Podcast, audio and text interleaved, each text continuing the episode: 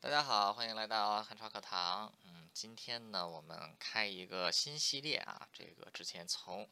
呃讲过一次的，就是当时全去年十一月二十三号全斗焕这个病死的时候，当时我们讲了一下韩国的民主化，然后就一直都没有再碰韩国。呃，今天这一期开始呢，接下来的几期我们都来讲韩国的历史啊，相当于是通史，从头讲到尾啊。就是从这个地球诞生之日，一直讲到公元二零二二年啊，这个时间跨度其实还是非常大的。那其实现在提到韩国啊，韩国其实也是一个发达国家，呃，但是就东亚国家来说，韩国的曝光率啊，明显不如日本。中国啊，甚至连这个北朝鲜可能都，呃，比不上啊，连北韩都比不上。呃，韩国有点像是一个隐形呃的这个隐形的存在啊，就是一般来说都是别的国家扯到什么事情了，可能才会这个啊拉到韩国的身上，尤其是北韩啊、日本啊、美国啊、中国啊啊这几个国家。呃，但韩国其实也是非常重要的。韩国是这个，呃，就人均就这个人均的 GDP 而言啊，是这个发达绝对的发达国家，GDP 总量也是发达国家。呃，韩国在科技啊，在这个商业，还有在这个外贸，呃，在世界上的地位可以说都是十分重要的。那同样的呢，就是对于美国来说，韩国也是美国在太平洋西岸啊非常重要的盟友啊。就是虽然说地位这个它的作用跟日本是完全不一样的，呃，但很有意思的一点呢，就是我们对韩国的了解远远不如我们对于日本的了解啊。就是作为这个，无论是在美国的这个，就是对于美国人来讲，还是对于台湾人来讲啊，我们对。我们就是对韩国其实并不是太了解，所以我们呢就来讲一讲这个呃韩国。讲韩国其实非常麻烦，为什么呢？就是要站在一个什么视角来讲呢？如果是站在中国的视角啊，就觉得这个中国的视角就是中就是韩国跟日本都是自己文化上的小兄弟啊，没有中国就没有这两个国家。呃，一种非常意淫的这么一种这个历史观啊，就觉得韩国和日本的文化都是都是从中国抄过去的。那这种历史观完全不。值得推荐。同样的呢，就是如果说是站在韩国极端民族主义的立场之上啊，就觉得这个韩国是最先进、最发达的，这也不行啊！你不能是这个拼命做、拼命作践别人，你也不能是一昧的去啊这个吹捧自己嘛。不能走这两个极端呢，呃，那他娘的咋办呢？啊，这个最后呢，我就选了一下，那干脆就站在西方人的角度啊，来这个解读韩国，就是站在西方人的立场呢，是站在外人的立场啊，就是把韩国史当成一门外国史，把韩国的历史 跟这个，呃，就是本民族的历史啊。分成两个不同的个体啊，就是不是去先定它的联系，而是去从中啊，在发掘的过程当中寻找联系。那当然了，毕竟也是个华人啊，就是这个。读韩国的时候，往往会看到一些跟其他国家的，就是尤其是日本和这个中国的联系，呃，所以不可避免的呢，也会这个啊带有一些啊，就是从其他视角啊，尤其是从站在中国和日本的立场来看韩国的呃这么一种情况啊。不管怎么样啊，就是嗯，因为是通史的体例，所以里边的很多观点呢，其实就是平铺直叙的去讲事实而已。嗯，过多的分析在这一期节目里其实并不会。太多，哎，时间说回来啊，就是地球大概在四十四十亿之之前诞生啊，四十亿年之前诞生，然后到了大概五十万年左右的时候呢，人类最早的祖先啊，就在这个是这个非洲大陆啊就开始出现，那到了这个距今现在。这个距今现在七十五万年左右的时候呢，呃，就是不是十万年前，一百万年以前啊，说错了。对，这个距今七十五万年以前呢，这个人类就进入到了所谓的旧石器时代啊，就是这群原始人啊，这个旧旧石这个旧旧石器时代。那这个呃旧石器时代其实存续了很长很长的时间啊。根据这个旧石器时代，其实各个地区进入这个旧石器时代时间也不一样啊，前前后可能隔了个几万年、几十万年都有。所以这个现在都说是七十五万年之前开始啊，大概是到了这个啊之前一万多年的时候结束啊，特别的这个特别久远。好，不管怎么样吧，就是。在石器时代的时候呢，主要当时是直立人啊，Homo erectus。那后来直立人逐步被我们现在的人类所取代，我们现在人类就是智人啊，Homo sapiens。呃，我们 Homo sapiens 呢是从这个非洲出来的啊，就是我们所有人类啊，如果追寻我们的 Y 染色体啊，我们都可以追追踪到大概这个 就是啊这个十万年以前啊，或者说是十一万年以前，在非洲的一个哥们儿啊，就是非洲非洲的这个哥们儿是我们共同的祖先啊，我们都是从非洲出来，然后散居全世界各地的。呃，几年前韩国的这个学者曾经对韩国人的这个 Y 染色体啊做了一次研究。就发现韩国人的祖先啊，追来追去可以追到三个人的身上啊，就是这个 追到这三个哥们儿的身上。呃，三个哥们儿的这个 Y 染色体的代号呢，分别是这个 O 二啊，然后这个 O 一 B 二啊，然后还有就是 C 二啊，这 O two O one B two 还有 C two。呃，这三个人的起源呢，一个人是在朝鲜半岛啊，就是现在的这个韩，就是这个韩半岛啊，大概在现在。这个首尔附近啊，另外一个呢，来自于现在的东南亚，呃，还有一个呢，来自于这个现在的西伯利亚啊，所以说这个。就是如果追寻祖先的话，韩国人大概就是从这三个人身上出来的。呃，这是男人，女人的话呢，其实也差不多啊。女人追外孙的染色体呢，可以追到其中的这个两个人啊。女人的祖先可以追到其中的两个呃。这个两个人呢，一个是来自于东南亚，另外一个呢，也是来自于这个啊，就是西伯利亚地区啊。所以说这个 追来追去啊，无外乎就是这么三三三组人啊，三个地方，韩国本土的，而且这个。人占的是最少的，呃，然后有来自西伯利亚的，也有来自于这个呃东南亚的啊，所以说这个就跟全世界所有的人一样啊，没有任何人是纯种的啊，大家都是非洲人，是我们出了非洲之后，我们才这个变了颜色的啊，这个而已。那韩国的文明啊，或者说朝鲜文明，大概是从什么时候开始出现的呢？呃，新石大概在这个韩半岛，大概在这个公元前啊，这个两这个公元前，大概是呃，就是一万年啊，距今一万年左右的时候呢，进入了新石器时代，也就开始这个农业革命了。到了公元两千，公元前两千年的时候呢，呃，慢慢就过渡到了这个青铜时代。呃，那么在这段期间呢，呃，整个地球啊，尤其是北半球经历了一次气候变暖，呃，环境更适于人类居住啊，也更适于这个土地的耕作了，呃，所以就在就是这个现在的啊韩国，就是这个朝鲜半岛啊，包括中国的辽东地区这一些地方啊，就出现了早期的农业的这个定居点。那根据神话传说啊。因为过最关于这个最早的呃这个朝鲜文民族的记载，全都全部都是来自于神话传说。呃，根据最早的神话传说呢，就是。这个呃，韩国人的祖先呢叫做谭军啊，谭军，谭军姓王，呃，谭军的父亲呢是叫这个桓雄啊，然后这个呃桓雄呢是跟一个叫熊女的啊，据说是一个熊啊，这熊变成人，然后跟这个 桓雄结合，生下来了这个谭军啊，谭军呢就开创了这个古代朝鲜啊，其实这个国家名字叫朝鲜，后来因为李氏朝鲜也叫朝鲜，所以李氏朝鲜的。学者就把这个谭军开创的朝鲜称为古代朝鲜。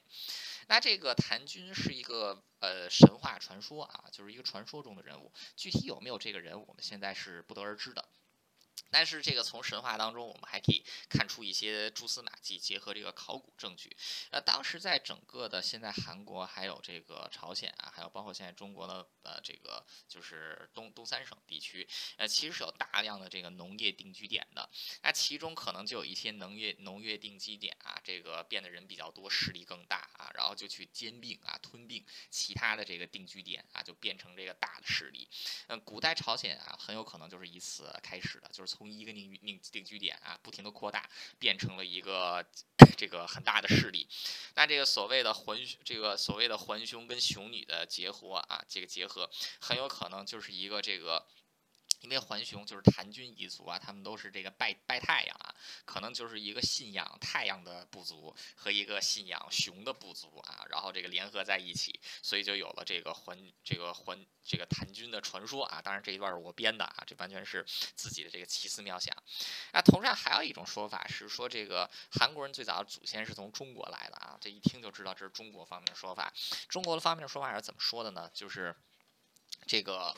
商纣王啊，商朝最后一个统治者的叔叔啊，箕子，呃，箕子因为对商朝的统治啊，就是彻底丧失了希望，呃，所以就这个啊，他就逃难啊，带着自己的这个族人，呃，逃到了这个东边啊，来到了朝鲜半岛的这个地方，没有任何的考古证据能证明啊，这个箕子是带着人逃到东边来，呃，但是呢，在这就是之几年。前韩国的这个地外染色体的调查当中，呃，发现韩很多韩国人的血统里面确实是有来自这个中原的啊外染色体，呃，所以这个就是当时也去，就是我们也可以啊以此推定啊，就是当时确实是有一批啊来自于中原地区的这个这个中原地区的这群人啊也来到了朝鲜半岛定居啊，跟当地的这个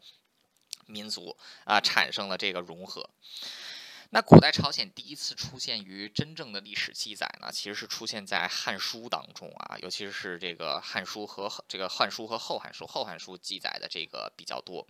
那这个最早啊，就是根据《汉书》的记载，最早接触到朝鲜的。这个中就是中原的文明是春秋战国时期最北边的诸侯国燕国啊，就是乐毅的那个国家。呃，乐毅不是不是乐毅，燕国当时曾经跟古代朝鲜在这个辽东地区交战啊，然后吞并了。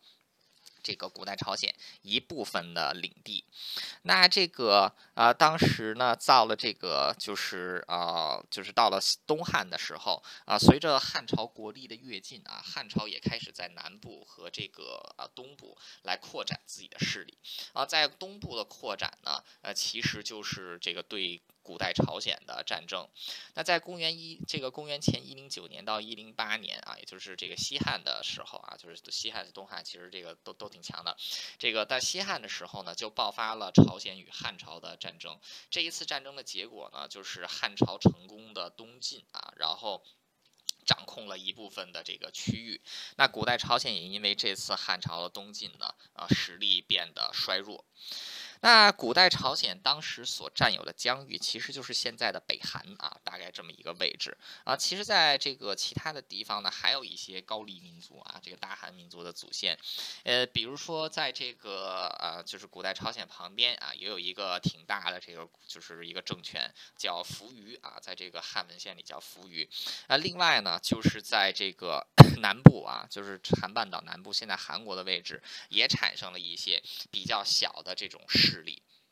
那当时因为扶余跟这个古代朝鲜呢，啊，他们是这个啊，在比较东北边的位置啊，呃，所以说他们跟这个汉朝的接触更多，呃，也多多少少呢受了很多当时汉朝啊文化的影响，呃，所以在宫廷体，在这个就是政治体制啊，还有国家社会的结构上，也开始这个慢慢的啊去学习汉朝。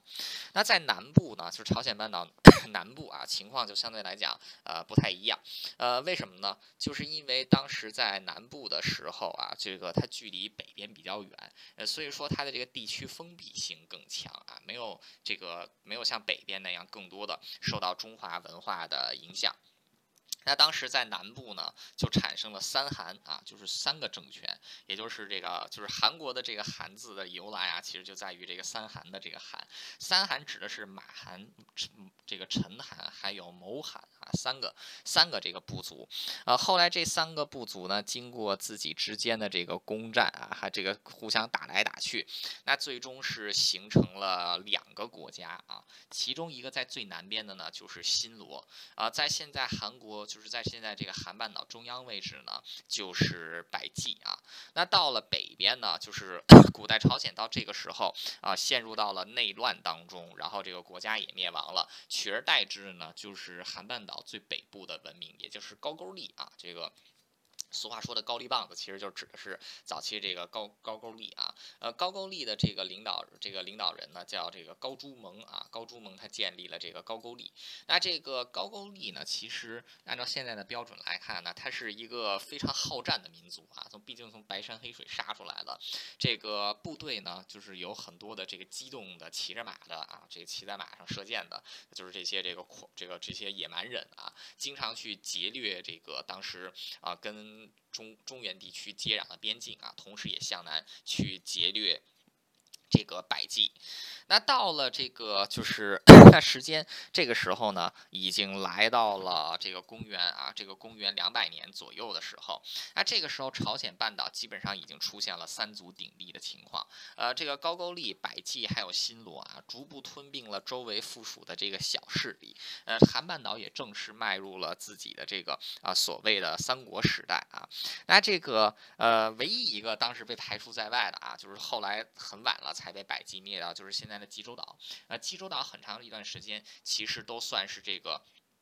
自己的啊这个独立政权。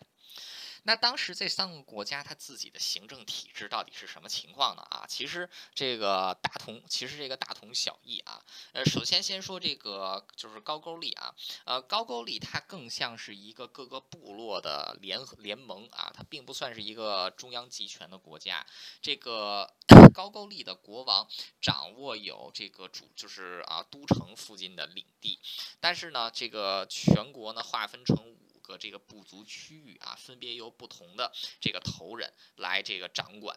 那高句丽其实也是三个国家当中最惨的，因为它向西面对的是当时的大魔王啊，就是这个。三国时期的中这个中原地区，那它主要面临的就是魏国。呃，前前后后呢，高句丽一共跟魏国爆发了两场大的战争啊，前前后持续十七年。这个从公元二四二年到公元这个二五九年啊，十七年的时间。那第一场仗呢，是以魏国的胜利而告终啊。当时魏国的将军关丘俭啊，关丘俭是成功的这个击败了啊高句丽啊。但是到了公元二五九年啊，公元二五九年的时候，这个高句力就是成功的啊，把这个魏国从自己的领地上赶走了啊，然后高句丽这才算是这个保全住自己。那这个位于韩，就是现在韩国北部、朝鲜南部啊，这韩半岛中部的百济呢，啊，它是掌握有汉江流域啊，也就是现在韩这个韩国的首都啊，首尔所在的区域，以此为中心啊，然后来进行这个扩张。那因为掌握了汉江这个汉这个汉江流域啊，同时它也打开了东这个西出黄这个西出黄海啊，然后进入渤海的水道，呃，所以百济当时的海上贸贸易呢，也是三国当中相当发达的。啊，那另外就是百济跟高句丽啊，因为距离这个中原地区比较近啊，所以它受这个中原地区文化影响啊，其实也是相当大的。呃，尤其是他们两个在这个公元四世纪啊，三百八十年左右的时候，就已经从这个中原地区呢接受了佛教。那相应的呢，就是处于南部的新罗啊，明显在这个就是跟这个中原地区交流啊，然后接纳佛教的这个速度上啊，明显是要慢了下来。啊，但是呢，新罗其实是三国当中笑到最后的一个，为什么呢？就是首先啊，一个国家要想这个，就是在古代的时候啊，一个国家要想强，你首先得要有一个。这个传奇的领导人，那这个新罗的领导人其实就非常传奇，为什么呢？新罗的领导人是孙悟空，为什么这么说呢？这个新罗的传说是这样的啊，就是当时有六个部族的头领啊聚在一起，要选出自己领导人的时候啊，突然天上降下一块闪电，然后一道彩虹色的光芒照下来啊，地上突然出现了一颗巨大的蛋，然后呢，就从蛋里孵出来一个小孩儿，小孩儿的名字呢叫鹤居石居西干。啊，这个很长啊，然后这个，但是这个我们就简称他为孙悟空啊。然后大家一看，我，孙悟空来了，于是就奉孙悟空啊为王，为这个王啊。然后这个他就成了这个新罗的领导人啊，这个贺居石居西干。后来据说吴承恩听到这一段之后啊，就写出了《西游记》啊，这段我编的。但不管怎么样吧，呃，新罗的领导人啊，何居石居西干啊，以后他们的家人就姓金了啊，就是韩国的这个金姓啊，朝鲜的金姓，就是从这个新罗的王室啊，何居石居西干开始的。至于我为什么觉得他姓金呢？因为孙悟空有金箍棒啊，然后这个，所以他姓金啊。好，这些都是开玩笑。那不管怎么样，这个新罗在南部呢，也开始巩固自己的势力啊。但是这个随着高句丽啊，在北部也很快陷入到了内乱啊，再加上后来又跟他这个隋朝啊爆发了战争，高句丽的国力直线下降。那百济呢，逐渐取代高句丽啊，成为了当时这个韩半岛上最强的国家。呃，当时在这个中央集权的 这个程度上来说，呃，百济也是三个国家当中更强的。那这个当时在三个国家在这个进步的，就是在互相。征伐啊，然后这个呃，在这个各自加强自己王权的过程当中，作为现在韩国和朝鲜文化最早期的样子呢，也逐步慢慢形成。呃，首先在这个三国时期呢，呃，当时的这个就是朝鲜最早的成文法典啊就已经出现。呃，除此之外呢，就是一些像包括函谷啊，就像泡菜呀啊，就是大概都是在这个时候呢就已经出现在了。这个韩国的历史之上，呃，除此之外呢，就是在当时很特别一点啊，就是女子的地位在当时的三国当中其实是很高的。呃，就比如说这个呃，老爸要是死了啊，然后这个家里的财产是由儿子和女儿来共同这个分配的，而不是仅仅像这个由男性继承啊。后来是到了这个呃李氏朝鲜的时候啊，这个女子权利受到了这个极大的压抑啊，是变得这个啊越 是变得这个越来越差的。啊，不过。当时很有意思的啊，就是为什么后来新罗能够成为三国当中意义到最后的呢？呃，很大一个原因就是因为新罗的土地其实算是最肥沃的啊，新罗是最适合生产稻米的，三国当中最适合生产稻米的国家，啊，稻米的产量是比较高的啊，所以说它能够支撑。更多的人口，那这个啊，再往越往北呢，这个气候相对来讲越来越不好。当然后来经过这个稻米苗种的这个选拔和培训啊，后来在北部也能耕种稻米。但是在这个朝鲜半岛的三国时代，南部啊只有南部才能耕种稻米，北部只能种小麦和大麦啊，产量比较低。呃，所以在这个三国时代发展的过程当中，南部的人口其实是越来越多的啊。到后来发这个新罗发动这个北进战争的时候啊，基本。然后就是没有遇到什么太大的这个，没有遇到什么这个。太大的麻烦。那与此同时呢，就是到了这个时期呢，呃，儒学啊，对韩国文化影响深远的儒学，也是在三国时期啊传入到了朝这个朝鲜地区。那这个啊朝当时在这个儒学进来的时候呢，其实韩国也产生了最早的一批儒学者啊，比较有名的两个人啊，一个是高兴啊，还有一个是王山岳。呃，两个人其实都是出自于高句丽啊，就是为为什么两个大儒都会出自高句丽呢？很简单，因为高句丽啊，当时是这个啊，两个就是。这个高句丽当时是两，就是这个三国当中啊，与这个中原文明接触最最久啊，也是最深的一个，呃，所以也不难想象啊，当时的这个大儒也是多出自于这个高句丽。那除此之外呢，佛教啊也在韩半岛广泛的传播，啊，道教也是一样啊，道教也慢慢出现啊。但是呢，当时的韩半岛也有自己的萨满的信仰啊，现在韩国也有自己的这个萨满信仰，就是这个祈祷啊，然后这个巫术啊这一些，呃，所以在这个三国。的时候可以说是这个现代韩国文化，还有朝鲜文化的啊这么一个这个雏形。那这个时间推移到了公元四世纪啊，就是这个随着这个高句丽啊，还有这个百济啊相继崛起啊，新罗也慢慢的终于跟上了这个，这这也终于是这个跟上了脚步啊。然而到了这个就是随着三国啊，就是三国慢慢发展的时候，呃，终于也是遇到了这个接下来的这个大魔王啊，是谁呢？就是唐朝啊，隋朝还有这个唐朝。那当时啊，三国经过发展呢，他们的很多制度呢，都是建立在本土的文化之上，来向唐朝，还有就是来向这个中原地区来进行学习。那当时整个朝鲜半岛的人口啊，甚至可能是不到两百万啊，这个就是人非常的少啊。以当时大唐还有隋朝全盛时期的国力而言呢，啊，人口是这个隋朝的时候人口最多有四千万，唐朝人口最多的时候六千万啊，是几十倍。这个他们是几十倍于这个朝鲜的，呃，所以说当时这个来自于啊西方的威胁，来自于中原地区的威胁，可以说是十分严峻的。那这个首先啊，第一个向朝鲜发难的就是隋朝。那从公元九四这个五九八年一直到公元六一四年啊，十六年的时间，呃，隋炀帝杨广连续四次发动了对于高句丽的征讨，呃，然而。让人大跌眼镜的是呢，就是这四次的征讨基本上全都是以隋朝的这个惨败而告终。呃，为什么呢？就是因为。这个朝鲜北部啊，就是虽然高句丽啊，高句丽北部是有很多的这个平原啊，但高句丽的领地啊，它最西边其实到了现在的山海关啊，就是这个是也是山地。那高句丽再向西撤退的话呢，就会经过长白山脉，同样的进入到朝鲜半岛啊，朝鲜半岛也是多山的地区。那对于这个唐朝或者是隋朝啊，中原地区的文明来说，呃，如果远征高句丽的话，势必要付出大量的人力物力的消耗啊，农。工业国家是很难承担起类似的消耗的，呃，所以这个。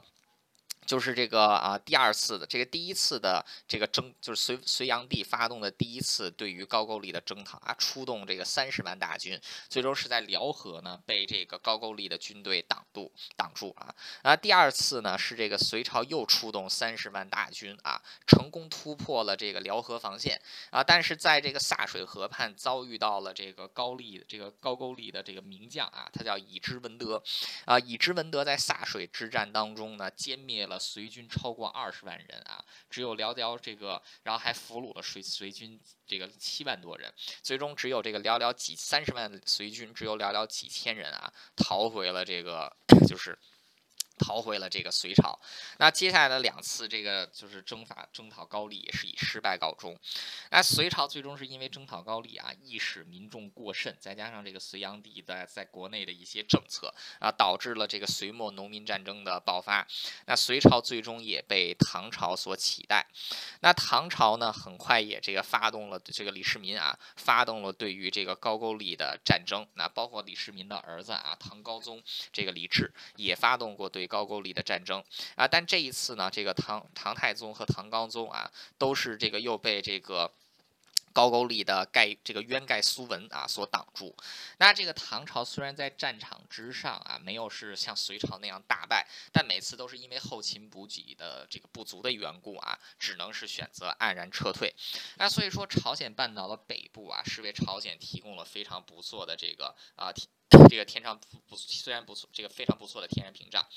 然而哈这个大唐的存在确实也改变了朝鲜半岛的历史啊，就是大唐这个在呃李世民征讨高丽时，这个最终以罢兵啊而告终之后呢，唐朝对高丽改变了这个对当时的这个朝鲜半岛改变了政策，因为当时朝鲜有三国。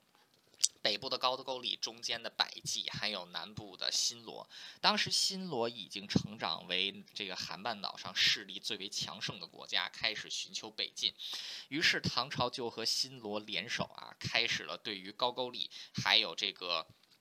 对于这个高句丽啊，还有对于这个百济的这个百济的征讨，那在这个就是这个武烈王金春秋啊，这个新罗的武烈这个新罗武烈王金春秋啊，他一手组建起了和唐朝的这个唐朝高这个唐朝新罗联盟，派出了自己的大将啊，也是自己的这个就是 自己的这个啊这个算是他的妹夫啊妹夫啊妹夫叫金宇信啊，率领大军呢一起向北来，这个和唐朝一起。夹夹击这个新路这个百百济啊，还有高句丽，那最终呢是在百济啊，最终这个是在新罗还有唐朝的共同夹击之下，呃，百济和高句丽啊相继灭亡。然而这个啊，就在这个时，那就在这个时候呢，这个唐朝啊也终于是撕破了自己的脸皮啊。这个唐唐朝它本来的目的啊，其实就是想吞并朝鲜半岛啊，但是高这个。就是新罗的目的呢，是要这个自己掌控朝鲜半岛啊。于是，在灭掉了这个就是另外的两国之后呢，啊，唐朝跟新罗之间也很快啊爆发了一场这个大战，那也就是唐与新罗的战争。那这场唐唐朝与新罗的战争呢，啊，最终也是以新罗的胜利而告终啊。因为这个唐军确实没有办法延续啊，就是如此漫长的补给线。呃，如果是南北夹击的话，这个仗。还有的打，但是如果仅靠唐朝一这个一国之力的话，是没有办法这个在朝鲜本土啊与这个朝鲜本土的统一势力。来进行抵抗的，那所以到了这个公元六七，到了这个公元六七五年的时候呢，啊，当时唐朝东征的这个大军啊，就在这个就在就在这个呃现在的汉，就现在的这个鸭绿江啊，鸭绿江畔就被这个新罗的军队所击败。那在唐军战败之后呢，大唐在东部防线的这个军力呢，就迅速退缩到了现在的辽东地区。那这个接下来的一百五十年啊，中原和朝鲜再也没有爆发过。大规模的战争，那这个最终啊，这个当时一开始建国一开始，孙悟空建国的这个啊新罗成为了朝鲜半岛的主人。那朝鲜半岛呢，也进正式啊进入到了这个统一的新罗时代。那么在这段期，那在这段期间呢，啊，就是韩半岛文明的这个雏形呢，进一步的得到完善啊，还有这个加强。那当时韩国就是这个朝鲜半岛在新罗时期呢，其实还是有这个大量的奴隶存在的啊，国家很大程度上还是这个把奴隶啊当做一种廉价的劳动力。但这个时候呢，地方的农这个农就是乡村也有自己的这个自工农，呃，自工农也拥有奴隶，国家这个贵族也拥有奴隶。啊，但是这个因为这个就是高新罗的制度很有意思啊，因为前面提到新罗它是这个以六个村子啊最早开始，然后后来逐步的进行这个逐步的啊进行这个。扩张，那到了这个就是新罗就是逐步势力变强的时候呢，新罗就实施了自己的一个很特别的制度，叫古品制度啊，呃，就分为这个啊，就分为圣古啊，还有这个真古。那圣古呢，就指的是这个当时最早的这一批部族的，就加入新罗的部族的贵族啊。这个真古呢，就是比较晚啊加入这个新罗的贵族。那圣古和真古呢，就组成最这个就是组组成。贵族啊，那在贵族之下呢，就是有这个平民啊、自由民啊，包括了这个广大的农民啊，还有少量的商人。那在最底下的呢，就是这个贱籍啊，也就是。也就是这个奴隶，那这个为了保障，就是因为这个他们毕竟是这个保障贵族嘛啊，所以说国家是不向贵族征税的。那这个当时主要是向这个农民啊来这个 农民来进行征税。那这个也就导致了新罗后来面临的一个很大的问题啊，也是朝鲜半岛呃在这个农业时期啊面临的一个巨大的问题，呃就是贵族通过自己的权力不断的去兼并农民的土地啊，很多农民流离失所。啊，成为了这个佃农，或者说是成为了这个啊奴，这个成为了奴隶。那这个呃，但是国家又指向自耕农收税啊，结果就导致这个自耕农的数量呃减少。那这个自耕农的数量减少之后呢，国家税收的基础就会下降啊，国家就会变得没钱。呃，国家一变得没钱呢，就只能是向贵族身上掳掠财物啊。但是贵族又不想被掳掠财物，呃，所以就会爆发贵族跟王室的冲突啊。所以说这个。就是这个也是这个朝鲜半岛的土地问题啊，就是是从这个啊新罗古品制度啊，还有这个农业制度的时候啊，一这个从一直开始的。啊，基本上是直到这个日治时期啊这样的这个 问题啊才这个解决。那也正是建立在古品制度啊，还有这种这个税收制度之上。那当时韩国其实也是像印度一样啊，有这个总这个种姓制度啊，上层的贵族，中间的自由民啊，还有下层的这个贱民，也就是这个。奴隶，那新罗的国王其实本身也并不算是大权在握啊，因为很多的事情需要由这个贵族来共同商议决定啊，也就是这个和白会议啊，贵族。之间组成这个和白会议，呃，所以新罗的王室呢，虽然说是统一，虽然说是这个呃实行一定的中央集权啊，但是在很多国家大事的事务上呢，啊，仍然要这个往往有些时候要看贵族的脸色行事。那同样的呢，就是各地的这个农乡村啊、村镇也有自己的这个贵族势力。虽然说各地的这个长官是这个长官啊，是由这个皇就是这个新罗的王来进行委任啊，但是往往也。也要屈尊于地方的势力啊，这个地方的官员也没有办法，这个就是完全的贯彻王令。那所以新罗虽然是统，这个虽然朝鲜半岛进入了统一的新罗时代，但是新罗王室对于整个国家的掌控啊，仍然是不像后来的这个这个王室，这个王室高丽还有李氏朝鲜那样啊来的这么的 这个紧密。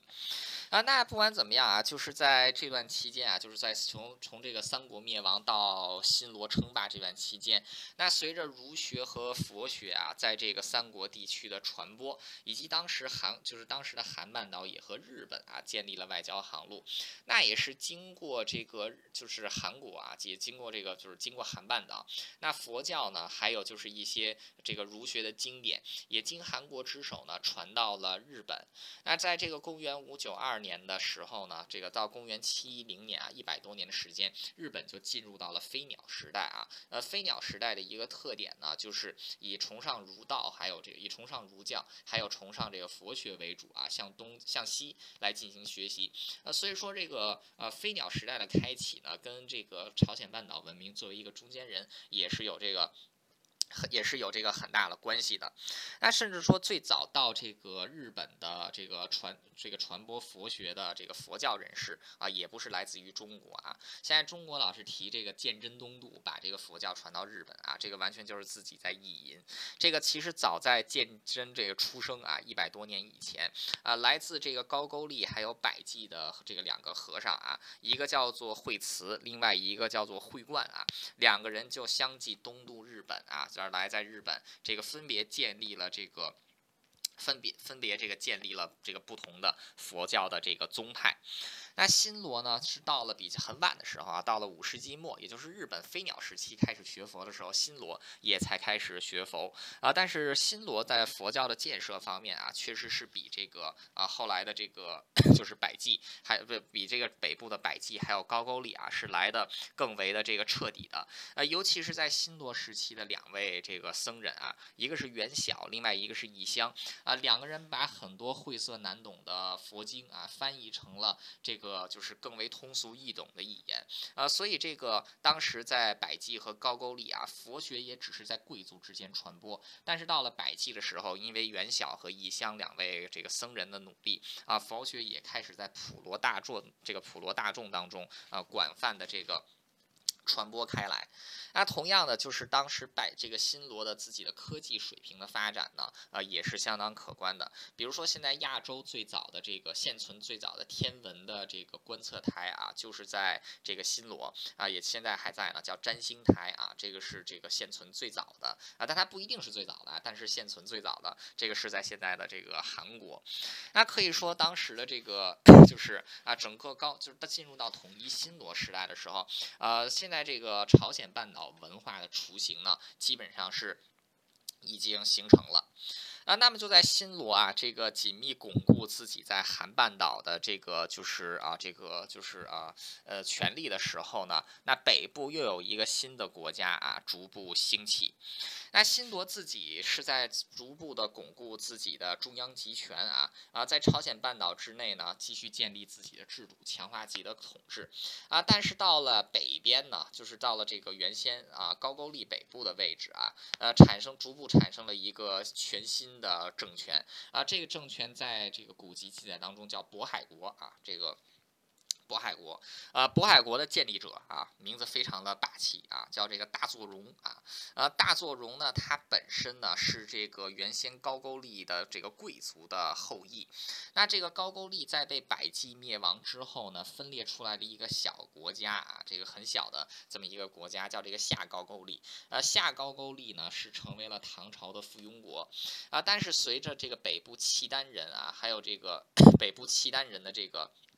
崛起，那这个呃下高句丽的势力呢，逐步也跟唐朝脱离了联系联系啊。于是当时下高句丽的一位重要的将领啊，也就是大作荣本人啊，就带领大量的这个高句丽的移民啊，还有本地这个马高人的这个人口，那进入到了现在的这个就是东北三省的地区啊，也就是现在的朝鲜北部，还有这个东北三省地区啊，建立起来了一个新的国家。那这个国家的名字呢，就叫做这个。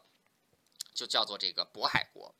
那这个啊，这个大作荣是建这个大作荣啊，名字很霸气，他建立的这个渤海国。但真正让这个渤海国啊，就是立足于当时的朝鲜半岛以北的啊，其实是这个大作荣的儿子啊，这名字更霸气，叫大武义啊，就是这个武功这个武艺高强的武艺啊，大武义啊，大武义同时和这个就是。同时和这个唐朝啊，还有这个新罗啊，爆发了这个战争。那最终的结果呢，就是这个当时的大武义啊，选择和契丹人，也就是后来辽国的开创者啊，和契丹人联手啊，在北在这个西部啊，击败了唐朝，同时向南压制住了新罗北进的势头啊，立足于这个。立足于这个啊不败之地，那可以说这个大武艺啊，本大武这个大武艺通过自己的这个外交啊，还有军事手段啊，强这个强硬的在唐朝和新罗之间啊，打下了属于自己的这个一番天地。那同时呢，这个大武艺的儿子啊，就是大钦茂啊，大钦茂也开始向唐朝学习了唐朝的三省六部制度啊。后来三省六部制度经过这个渤海国啊，后来也是影响到了 后来的这个王室朝鲜，还有这个。还有这个李氏朝鲜，那这个啊，这个渤海在渤海国，但后来到了公元这个就是啊，到了这个它晚期的时候，到了公元九世纪的时候，呃，渤海国也逐步变得这个衰败了啊，主要是在军事上啊，后来是逐步的被这个契丹人所侵蚀啊，渤海国后来也就是这个啊就被这个契丹人啊给这个灭亡了。那与此同时呢啊，南部的新罗其实也是陷入到了混乱的时期。那前面提到了。就是因为新罗实施古品制度。贵族和平民之间的矛盾呢是逐步激化，贵族和贵族之间的矛盾也逐步激化，因为是种姓制度，就是圣古永远是比真古啊来的这个地位高的啊。但随着这个土地的兼并，有一些真古的这个实力呢变得比圣古要强啊，但是依然在这个朝这个政局上是被圣古给这个压制住。那最终是真古和圣古之间呢爆发了王室内乱。那当时支持这个，那当时支持这个就是啊。这个圣古的这个惠公王，甚至是被真古贵族所谋杀。那接下来的二十五年当间，这个当中呢，这个新罗啊，一共是经历了这个六位啊，这个六位国王，那这个互相这个政变来政变去。那最终是到了这个公元八一八年啊，经过二十五年的这个变乱之后，这个大人氏啊，宣王大人氏。这个中大人秀啊，不是大人是大人秀啊，大人秀呢，他终于是这个结束了当时的乱政啊，同时呢，也是把这个哎，不好意思，说错了。这个大人秀是渤海国的啊，这个 大大人秀是渤海国的。这个大人秀当时在这个渤海国也算是一个末代的这个君主了。那这个在新罗啊，经历了这个二十五年的这个变乱之后啊，呃，终于是这个政局啊暂且稳定。那与此同时，在这个新罗变乱的时候呢，在北部啊，大人秀是成功的把渤海国的实力推到了巅峰啊。那当时在唐朝的记载里面呢，也是把渤海国啊称为这个海东圣国啊，就是这么的。就是这么的强劲，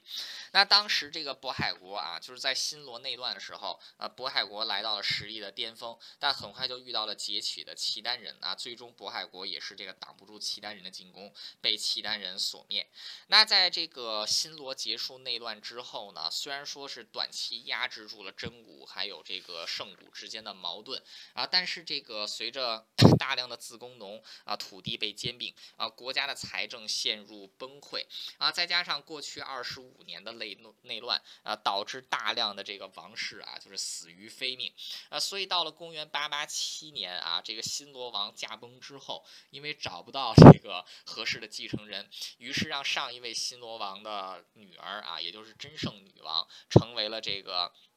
朝鲜历史上啊，就整个韩半岛历史上最后的一位女性的统治者啊，就真圣女王啊。但是真圣女王所继承的这个新罗是一个已经千疮百孔的这个新罗。那真圣女王本身是想来进行改革的啊，所以她任用了一位这个很有名的儒者啊，大儒者叫崔致远，希望能够进行改革。那崔致远就提出来了治国十条啊，治国十条当中就是尤其因为崔致远其实现在来看的话。他当时提出来这些建议，其实是非常适合新罗的这个情况的，啊，因为当时国家所面临的情况呢，就是上层的贵族互相伐他，下层的民众遭到严重的土地兼并，导致国家的。税收基础减少，啊，所以这个推致远在下层呢是保障自耕农的权利啊，这个保 这个禁止贵族兼并这个自耕农的土地啊，同时国家重新丈量土地，将土这个土地啊还给没有土地的这个自耕农。那在上层呢要限制这个真股和圣股的这个权利啊，怎么做呢？废除股品制度啊，呃，所以说从现在的角度来看啊，崔致远的这些政策其实是是非常这个啊这这个有益于新罗的啊，然而很可惜。期啊，就是真古和圣古贵族联合起来反对崔致远，那最终这个崔致远倒台啊，真圣女王也被迫退位。但在这个时候呢，这个国家这个新罗也已经是到了中崩溃的边缘啊，各地也逐步掀起了叛乱。那最终有两个国家从新罗独立了出来，其中一个呢，就是由真宣啊百这个百济的这个后裔真宣所建立起来的后百济啊，另外一个呢，就是由这个公义啊公义所建立起来的这个 就是啊另外的这个。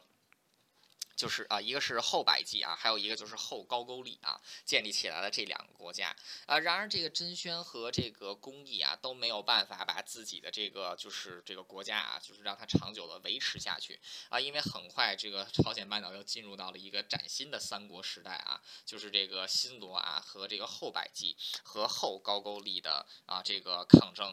那最终是这个就是 最终啊，就是很多人也受不了这个公义啊，因为公义是非常。残暴啊，所以这个啊后百这个就是后高句丽啊，其实是最早。灭亡的一个啊，然而这个啊，但是当时这个在后高句丽灭亡后百济的途中呢，啊，国家的大权也终于旁落到了这个贵族的手上。那当中的一位这个大贵族啊，也是一位这个领兵打仗的强人啊，就叫做王建。那在这个王建的带领之下呢，这个后就是新这个新罗啊，终于是这个提起了最后的一股国力，把这个后百济也给灭掉了啊，完成了新罗的统一啊。但这个时候王。王建的势力也终于是来到了巅峰，终于在公元九一八年啊，也就是这个统一新罗时代到来的将近四百年以后啊，新罗的这个末代国王啊，就是这个这个敬顺王选择把这个权力啊交给王建。那王建呢，至此就是建立了一个全新的朝代啊，就是这个朝代的这个国家的名字就叫做这个。就叫做高丽啊，高丽这个 Koyu 啊，高丽。那高丽这个韩国也再一次进入到了王室高丽的时代。那所以说这个自此啊，就是韩国的这个或者说朝鲜半岛的三国时期啊，经过这么长时间的变乱啊，终于是这个结束啊。那么在这个进入到这个后三就是这个后三国时代的时候呢，啊，朝鲜的这个文化啊，还有这个社会结构啊，进一步的呢演变成这个就是 进一步的啊演变成。比较这个贴近后期的样子，呃，首先就是原先的这种啊等级制度依然是继续存在啊，虽然说后来王建废除了这个股品制度，因为新罗不复存在了啊，但是呢这个。